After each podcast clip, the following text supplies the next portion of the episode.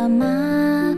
暖风呼呼地吹过每一个家，滴答滴，滴答滴，你还记得吗？小小孩的梦想，快点长大。嘘，安静点，闭上眼睛，你听，天空上云朵中有一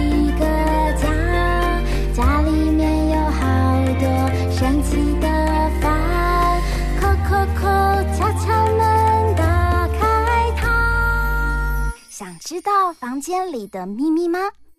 欢迎来到童话梦想家。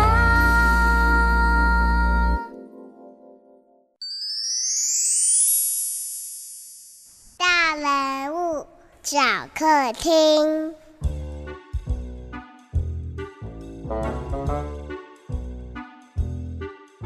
呃，好有趣，好好玩哦！呱啦呱啦，我小鹦鹉啊，看见绘本的图画动起来嘞！欢迎来到童话梦想家，我仙如姐姐。自从啊上次曲全力导演带来台湾超人 AR 数位亲子绘本，我跟小鹦鹉啊都可以用手机扫描图画，看见故事里出现的人物影片。嗯，这真是太神奇了。看来呢，你们已经认识了很多台湾超人哦。接下来，我们就来读另外一本更精彩的《窗边的眼睛》。故事里面的超人呢，会让你看见他们对于生活充满着勇气的世界。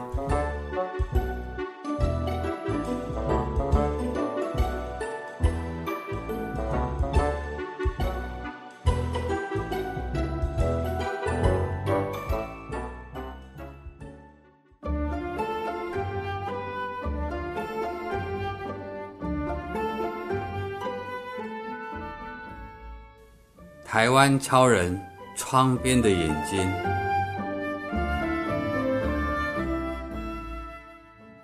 每天早上，小敏走出门的时候，就会转身挥手，对窗边的猫咪说：“小菊再见，你要乖乖在家等我哦。”可是今天，他看到三楼的窗边的女孩和她怀中虎斑的小猫咪。女孩被吓了一大跳，马上将窗帘拉起来。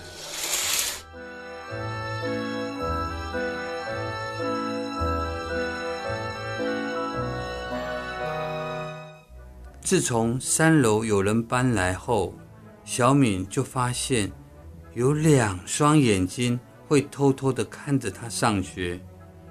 没想到放学回家的时候，早上看见。虎斑的小猫咪就会坐在小敏家的门口。小敏把小猫咪抱回家，妈妈把小猫咪放进小菊的外出笼，和小敏一起爬上三楼。按门铃，小敏就这样正式认识了小静。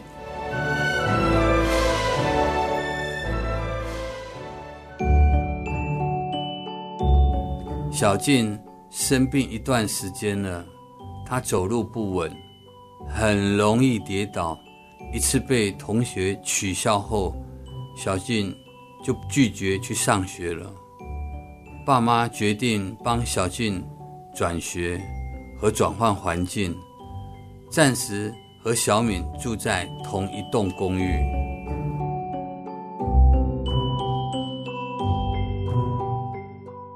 暂时的原因是因为小静上下楼梯不方便，爸妈还在寻找一楼的店面兼住家，希望能够兼顾开店和方便小静出入，然后再安排小静继续上学。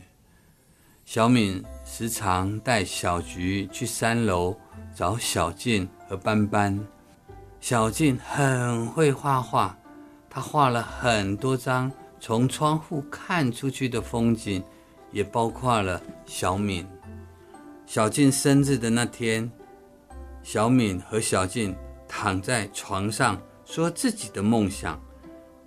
小敏说：“长大以后想要环游世界。”小静却感伤着说：“嗯，病如果越来越严重，我哪里也去不了。”小敏也难过起来了。这个时候，忽然有亮光从窗外照入。两个人看见一辆会飞的车子停在空中，小敏将窗户打开，车灯的光束将小敏和小静吸入了一个像神奇的魔术盒子的车厢。小静，你的病跟我一样。一个温暖的声音在黑暗中响起，出现了。一位坐在轮椅上的女生，我叫杨玉欣。小时候走路就常跌倒。十九岁时，我得了远端肌肉无力症。慢慢的，我就不能弹我喜欢的钢琴了，也不能吹我喜欢的笛子了。那你怎么还能笑得那么开心呢？小静疑惑地问。这个病虽然渐渐很多事情不能自己做，我发现我的头脑跟说话都清楚。我想帮不能替自己说话的病人争取各种权益。嗯，你都不会生气吗？有时候我好气老天爷让我得到这种病。小静生气的整张脸都涨红了。你可以想，你有爸爸妈妈照顾，有好朋友陪伴，是多么幸运的事啊！对对对，我就是你的好朋友，还有斑斑和小菊啊！来看看我的影片吧。我是在十九岁的时候明显发病，那这个疾病到现在为止没有任何药物或医疗的手段可以控制病情的恶化。不过呢，虽然是这样，但是还是能够有看到这个疾病的好处，那就是恶化速度很慢，让我还有一些时间可以去做一些有意义的事情。虽然我可能不能走路了，我可能不能自己做任何我想做的事情，可是我还要想，那我还有什么？哎，我觉得我很幸运，我头脑还清楚的，我也很幸运，我竟然还可以讲话。你看自己还有的，你就会觉得，哎，我其实还是很幸福。有很多人他根本不能讲话，有很多人他已经不认识这个世界了。我说我还有清楚的头脑，我还有清楚的言语的能力，那么我就有责任替那些病人讲讲话，然后去一些我觉得有意义的地方。台湾超人让您看到满满的感动和正能量。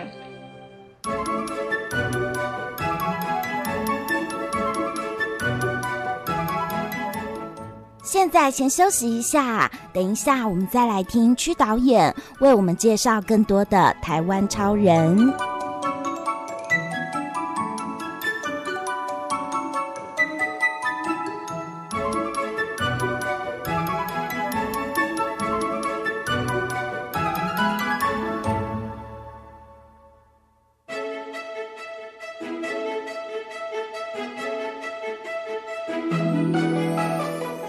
童话梦想家，我是燕如姐姐。你们是不是跟我一样感动？刚刚故事里出现的台湾超人杨玉兴，他即使已经无法自己行动，但是他还是微笑着告诉大家。你看自己还有的，会发现其实我还是很幸福。他还想继续为更多的病人发声，这样的力量是不是很强大？而这些台湾超人都是曲全力导演真实记录下来的。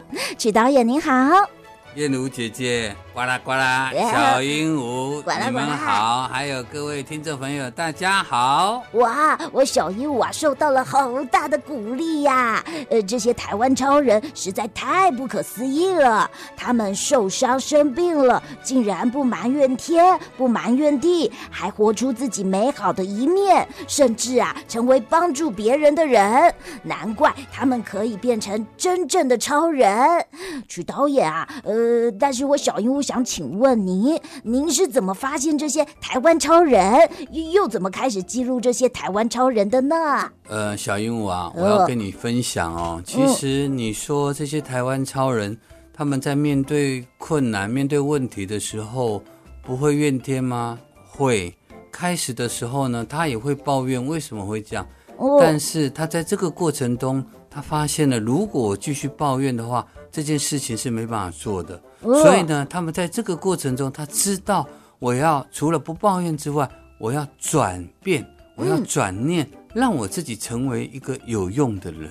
嗯，所以呢，台湾超人，其实我在很久很久，我在这个行业三十多年了，我认识了很多相关的人。只是在开始我想要拍台湾超人的时候，我就找了几位朋友，然后我就说，就像杨玉兴。我就说，哎，那我可不可以先来拍，然后跟他聊，他觉得很棒，然后我们就把他故事拍下。来。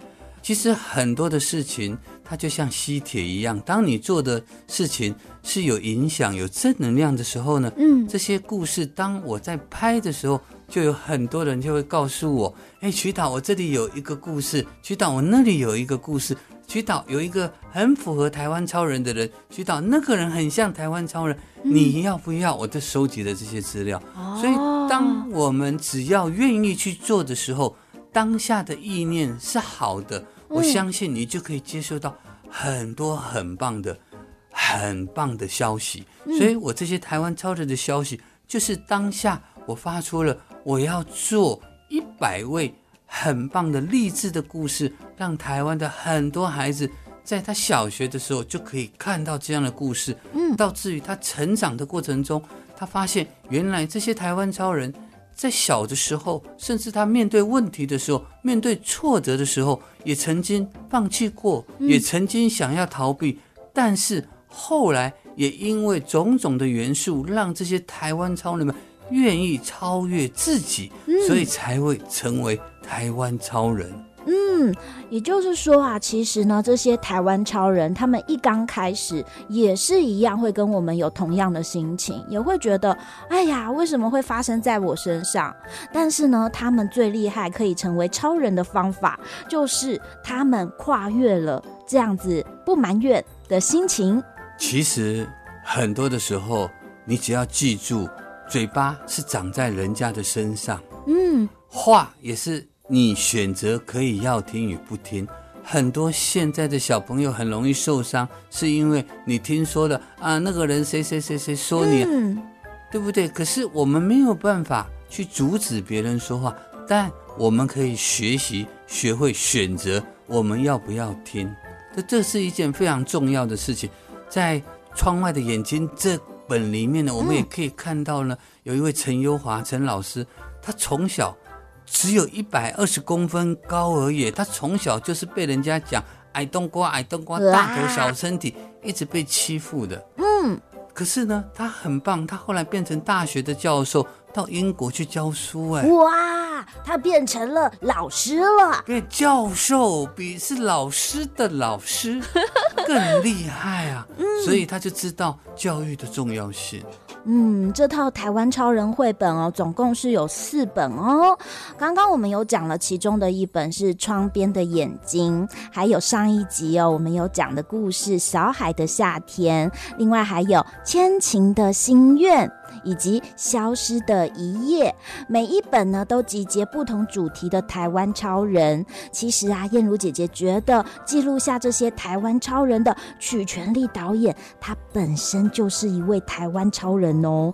哎，曲导演啊，听说您曾经被诊断得了。脑瘤，但是在经历手术后才奇迹般活下来，可以跟我们分享您的心情和您的故事吗？嗯，当然可以啊。我在二零零二年的时候，我三十五岁，我当时拍 MTV 拍广告，我很红。嗯、可是有一天呢，我从上海坐飞机回来的时候，我发现我的耳朵耳鸣，嗯，嗯很大声。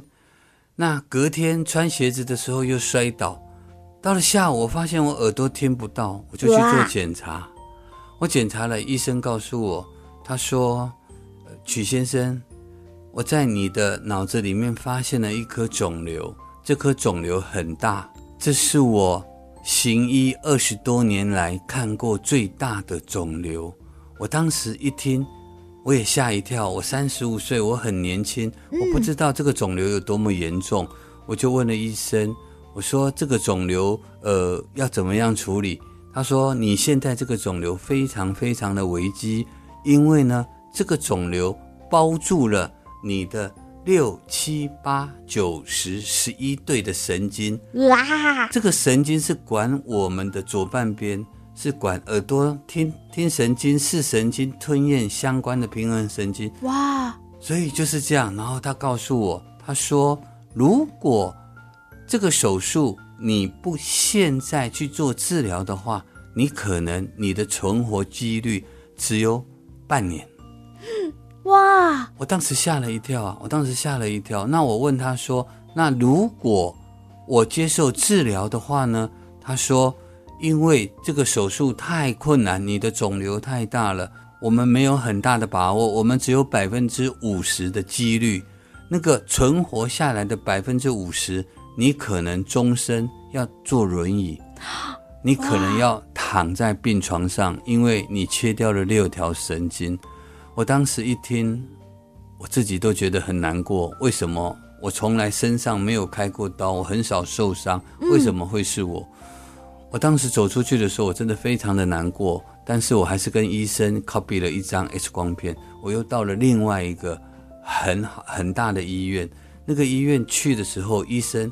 也说了一样的话，他说：“曲先生，你最多现在只能活半年，但我不建议你开刀，因为你的小朋友太小。”嗯，我当时听完，隔天我拍了遗照，我写了遗书。哇，你简直就是要跟你自己的生命道别了。因为两个这么大的医院，这么棒的医生都说你只剩半年，但我非常幸运。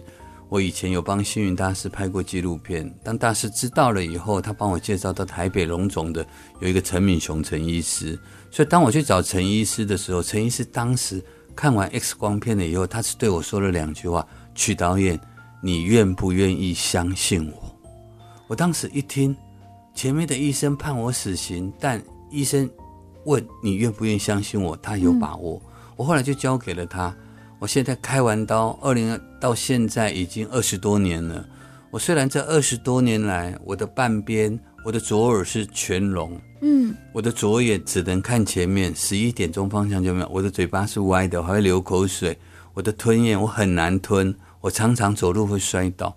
可是我要跟燕如姐姐、跟呱啦呱啦小鹦鹉还有各位小朋友分享，导演叔叔并没有放弃。这二十多年来。嗯我还是这样子，我虽然听不到，我的眼睛看不到，我只要季节一到，我就开始流口水、流眼泪。嗯，我其实就不是一个正常人，我也算是一个残疾的人士。可是我依然在我的拍片的领域，我可以在好莱坞全球的影像人的殿堂，我拿下了小金人，我拿下了大奖。可是我拿下这个大奖之后，我并没有觉得我自己多棒，我就觉得我很幸运。当我拿完这个奖回到台湾了以后，我反而没有去赚钱，我反而去拿着奖跑到了偏乡，打了那台电影车，让更多的小朋友可以看到有关于台湾以及世界的资料。我觉得打开眼界这件事情是非常非常的重要。也因为这样子呢，所以我才会决定说我要拍台湾超人。我觉得台湾超人的故事。可以带给很多人，很多人在你的整个小学的生长、成长的过程中，会在你的生命会留下非常非常棒的印象。当你看到了这些台湾超人，他们所遇到的事情、所发生的事情，他们也是凡人，但他们从小就能面对。既然他们能面对，小朋友们或者是各位的朋友们，你也能面对。嗯，这是一定的道理。哇，燕如姐姐听完曲导演分享自己真实的生命故事之后，哇，我觉得好感动哦！你曾经经历过那样几乎要跟自己的生命道别了的那样子的过程，但是呢，你却是还哎重新在得到生命之后，继续做很有意义的事情。相信现在曲导演在看待很多事情的想法跟眼光，是不是跟以前也会有所不一样啊？当然，在这个过程中呢，我开完刀了以后，我发现我的眼睛没办法闭，所以我睡觉要贴胶带。然后呢，我拍照的时候会眼睛一大一小，嘴巴是歪的。我那个时候有将近十年的时间，我不喜欢我自己，我很讨厌我自己。嗯、为什么每次跟人家讲话我会流口水，我走路会摔倒？嗯，我会开始讨厌我自己。可是也是后来慢慢的去接触到很多的孩子，孩子们打开了我的心。我既然每天都是这样，那我还不如快快乐乐的。所以我就告诉我自己，每一个人要懂得知足。嗯，我们拥有现在，拥有当下，所以我就必须。用我当下的感受，然后来去回馈我自己。所以呢，曲导演、曲叔叔，一直到 五十岁才真正的找到自己。我找到了自己，原来我发现，原来我找到了我自己。我可以帮助用摄影机去阅读，帮助很多的人。老天爷是公平的，老天爷让我的眼睛没有办法聚焦，但是老天爷可以让我用摄影机。我摄影机，我只需要一个眼睛。我用摄影机去阅读，我把这些人的故事用摄影机阅读下来呢，把它变成绘本，变成影片，让更多人可以看到这些真实的故事。哦，我小鹦鹉啊，发现，哎，虽然啊，曲导演说他现在啊只有一个眼睛比较厉害，但是呢，你有一个更厉害的摄影的眼睛，可以啊让大家看到更多的画面。没错，老天爷就是很有趣哦。拍 3D 要用两个眼睛，但是呢，我开完刀了以后，老天爷送我 3D 眼睛。管啦管啦，我小鹦鹉啊，还听说曲导演有一辆很酷的车子，哎，呃，是一辆三 D 的行动电影车，呃，这车子都开去哪里播电影啊？哇，小鹦鹉你太棒了，啊、你是不是常常飞到我们的电影车旁边啊？呃，这台电影车是我在拿完小金人回到台湾以后，我想做的一件事，呃，可能现在在听。我们声音的小朋友，你可能觉得现在看电影啊、看三 D 啊很方便。可是，在二零零九年我刚想要做这件事情的时候，我在花莲跟台东很长很长的路，三百多公里，你开车要七八个小时的这个路上都没有地方，嗯可以让这些孩子可以看电影。所以那时候我心里在想。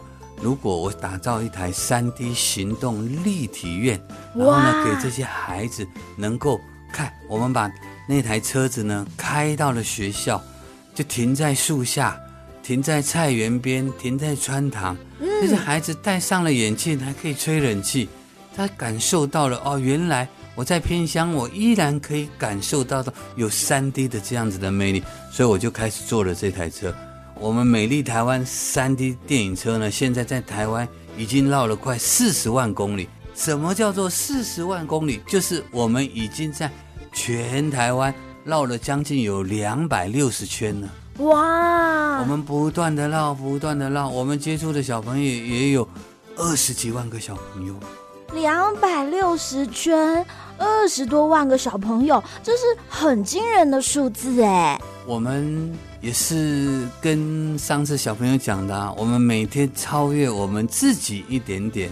我们学校的树木，我们观赏的树木，包含我们的公里数，我们每天很认真、很努力的让孩子们能够看到我们这台电影车，它真的很厉害。一开始呢，小朋友都说。哇，导演，你的电影车像变形金刚一样哦！哇，呃，管了管了，小鹦鹉啊都没有开过这辆车哎，听说它还有翅膀哦，下次啊我也要跟它比赛，看看谁飞得比较厉害。我还告诉你哦，这台车不只有翅膀，我们还利用太阳能，嗯、我们在我们的车顶有加装了太阳能板，我们也希望告诉更多的小朋友。在现在气候变迁的时候，绿能的重要性。所以呢，我们那台电影车在路上经由太阳能板吸收下来的电源，我们吸收下来电源可以播放大概两到三天的电影，我们可以不用电。哇，这么厉害！对呀、啊，所以我们就告诉哦，原来让所有的绿能生活就在我们的身边发生哦，孩子们就会很清楚。哇，这套书啊，呃，燕如姐姐也要再一次哦跟大家分享，它最特别的哦，就是每一本还可以搭配手机下载 App，扫描绘本的图画，你就可以看见真正的人物影像。那这是绘本很少见到的 AR 互动设计哦，所以想请问，呃，曲导演，嗯、为什么要集结这么多人的力量来推出这样的 AR 数位绘本呢？还有这样跟我们去看这个 YouTube 的影影片有什么不一样的地方吗？呃，燕如姐姐，你真的太棒了哈！你讲到了重点。嗯、呃，其实现在的小朋友几乎人每一个人都有一只手机。嗯，那现在的学校的课程有很多都是数位的，有电脑，我们讲山西好了，有电脑。可是呢，很多的家长回去的时候呢，会跟小朋友说：“来，你今天只有二十分钟可以玩手机，请问？”小朋友，你会用这个二十分钟来学习，还是来玩游戏？我相信大家都会选择来去玩游戏，不会想去做学习。所以呢，我只是想要用手机，用 AR 的方式，只是希望能够告诉父母，告诉孩子，手机它只是个工具，这个工具可以让你很好的学习。也可以让你很颓废的去玩游戏，嗯，那你如何选择？这个是对我们自己非常重要的。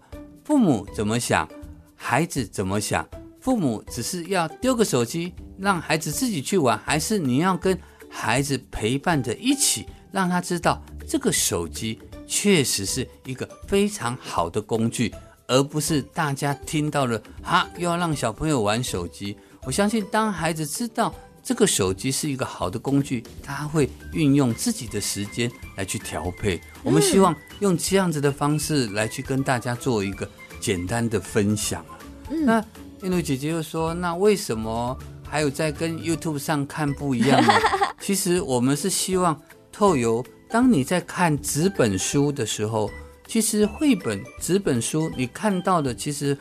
是温暖的。当你看到这个故事，嗯、看到你看到这个图像之后，你心中会有一股暖流上来。可是，在搭配手机的时候，你会发现，哇，怎么会这样子？手机跟影片，我们在云端连下来的时候，我强调的是一种速度。嗯、所以呢，我想要在这一本书里面呈现的是温度与速度。但你要保留什么呢？在这个书里面，其实你都可以尝试到。纸本好不好？纸本很好，但纸本有时候携带不方便。但是我就可以透有手机，所以呢，各种工具的选择是在于我们自己。那我想要告诉燕如姐姐，我们台湾超人的相关的影片并没有在 YouTube 上哦。为什么呢？因为我们希望台湾超人的影片能够让大家有一个观念。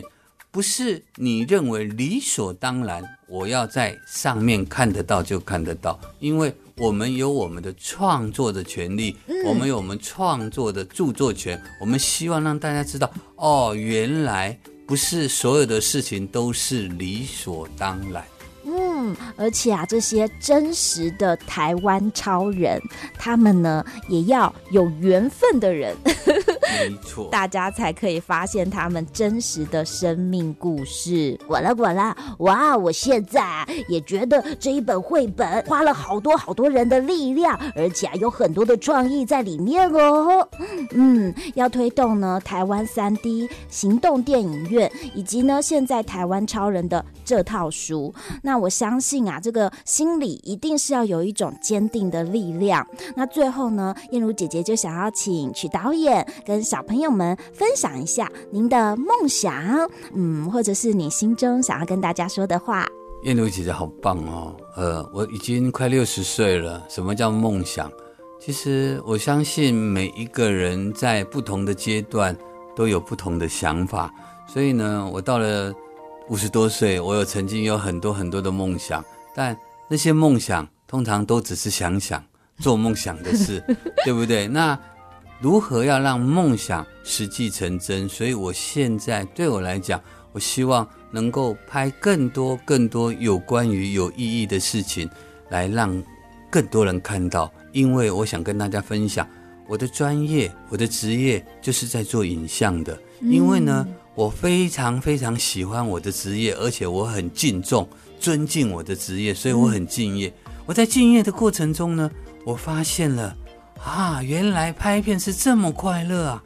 原来拍片真的是太开心了。我每天可以看到 各式各样的人，所以呢，我就决定把这个职业呢，就变成是我终身的志业。哇，燕如姐姐，你知不知道什么叫志业？志、嗯、怎么写？就是一个士在一个心，对不对？对，士心代表是什么？一个人要做自己快乐的事情，做自己想要做的事情，并不是去做公益才叫做置业。所以呢，我到了现在，我的梦想就是希望跟着我的心去做快乐的事情。你也可以 follow your heart。哇，follow my heart。就是听听我自己心里面的声音吗？没错。啊，呃，管了管了，有一天啊，我小鹦鹉呢也要飞去看看这辆三 D 的行动电影车，而且啊，呃，我小鹦鹉也要啊听听看我现在啊，嗯，咚咚咚咚心跳的声音哦。也邀请爸爸妈妈跟小朋友们在环宇广播电台和各大 Parkes 频道收听《童话梦想家》节目。今天呢、啊，谢谢许纯丽导演来到我们家，谢谢您，拜拜，拜拜，谢谢。